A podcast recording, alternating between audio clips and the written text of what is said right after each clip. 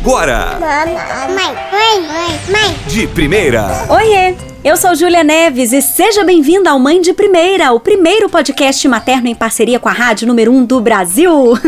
a gente está no mês de março e ontem foi o Dia Internacional da Mulher, aquele dia que a gente costuma ganhar flores por aí, né? Bom, para mim o Dia da Mulher passou a ser de reflexão lá na minha adolescência, quando eu entendi a história por detrás dessa data, da luta por melhores condições de trabalho e igualdade de direitos.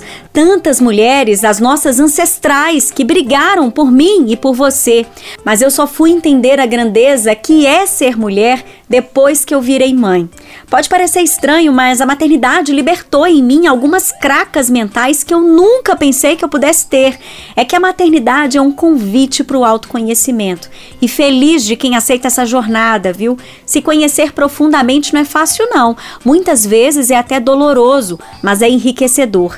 E nesse rolê, hoje eu vejo que se antes eu já me amava, respeitava e priorizava, hoje eu sou ainda mais defensora de mim, dos meus valores valores, da minha liberdade, dos meus sonhos. Ah, é importante dizer que você não precisa ser mãe para se sentir assim. Essa é apenas a minha história, tá? Inclusive eu vivo contando lá no meu Instagram. Se você não me segue, já corre para se juntar ao bonde, mãe de 1A. Mas de tudo isso, eu sinceramente desejo que você desperte a mulher que você é antes da maternidade, se é que é seu desejo ter filhos e você ainda não tem. Pois eu vejo que eu perdi tempo demais da minha vida sem todo esse autoconhecimento.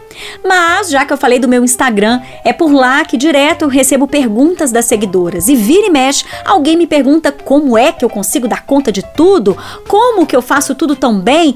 Ô, gente, cai nessa não, tá louca? Eu não dou. E quem é que dá conta de tudo? Já que esse tudo, né, vamos falar assim entre aspas, é tanta coisa que não dá nem para medir. Não dá para ser uma excelente profissional, dona de casa, mãe, esposa, filha, amiga e ainda comer saudável, ter cabelo hidratado, bumbum na lua, pele de pêssego, ser mentalmente equilibrada e tudo isso de unha feita toda semana. Isso só me faz lembrar daquelas campanhas de Dia da Mulher que nos chamam de guerreiras. Guerreiras. Esse rótulo nos adoece. O problema é que a gente internalizou isso daí e fica com essa sensação horrorosa de ser insuficiente. Mas a gente não é, não, viu? Ei, aposenta essa armadura e começa a se orgulhar por ser essa mulher de verdade possível. Se orgulhe por ser você. Só existe Mulher Maravilha no cinema, minha filha. Nós não temos que dar conta de tudo. Eu só consigo pensar numa analogia que às vezes está bem batida, mas não dá nem para mudar porque senão perde o sentido. Mas imagina que a sua vida está dividida por áreas, tipo profissional, amorosa, obrigações com a casa, com os filhos, estudos, amizade, sei lá, tudo. E imagina que cada uma dessas áreas representa um pratinho equilibrado numa vareta, igual circo. Lembra como é que funciona? A gente precisa ir batendo no prato, né, que está perdendo velocidade para ele continuar rodando. Enquanto isso, outro pratinho já vai perdendo a velocidade também. E aí você tá o tempo todo feito uma barata tonta num automático só girando pratinho. E deixa eu te contar, meu arroz soltinho, minha fruta da estação, alguns pratos vão cair. É inevitável, menina. Mas eu vou te contar aqui agora três coisas que eu apliquei na minha vida para lidar melhor com essa situação. Primeira, esvaziando a minha cabeça.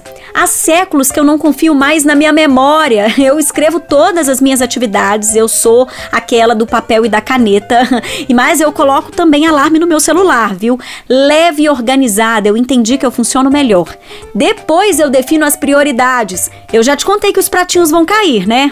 Ótimo. Então, se você sabe que alguns pratinhos vão cair, escolha quais você permite que caiam, para não cair um pratinho importante para você. Sacou? E outra coisa que eu entendi é que por trás de uma grande mulher tem um grande parceiro chamado amor próprio. então, se ame e seja mais gentil com você mesma. Olhe para tudo que você dá conta de fazer com carinho e mande a danada da culpa para, bom, para bem longe de você. A verdade é que é preciso ter muito peito para ser mulher nesse mundo que nos estupra, silencia, mata. Por isso, eu te desejo coragem para mudar o que te incomoda. Amor próprio que não depende da validação de ninguém. Resgate a sua sororidade para se unir a outras mulheres. E liberdade para você curtir ser você mesma nessa vida, recebendo todas as bênçãos que você merece.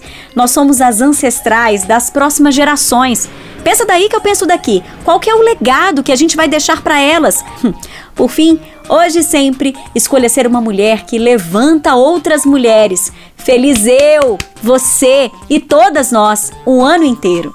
Para bater papo já sabe, arroba mãe de um A no Instagram, no YouTube. Acesse e se inscreva, youtube.com barra mãe de primeira.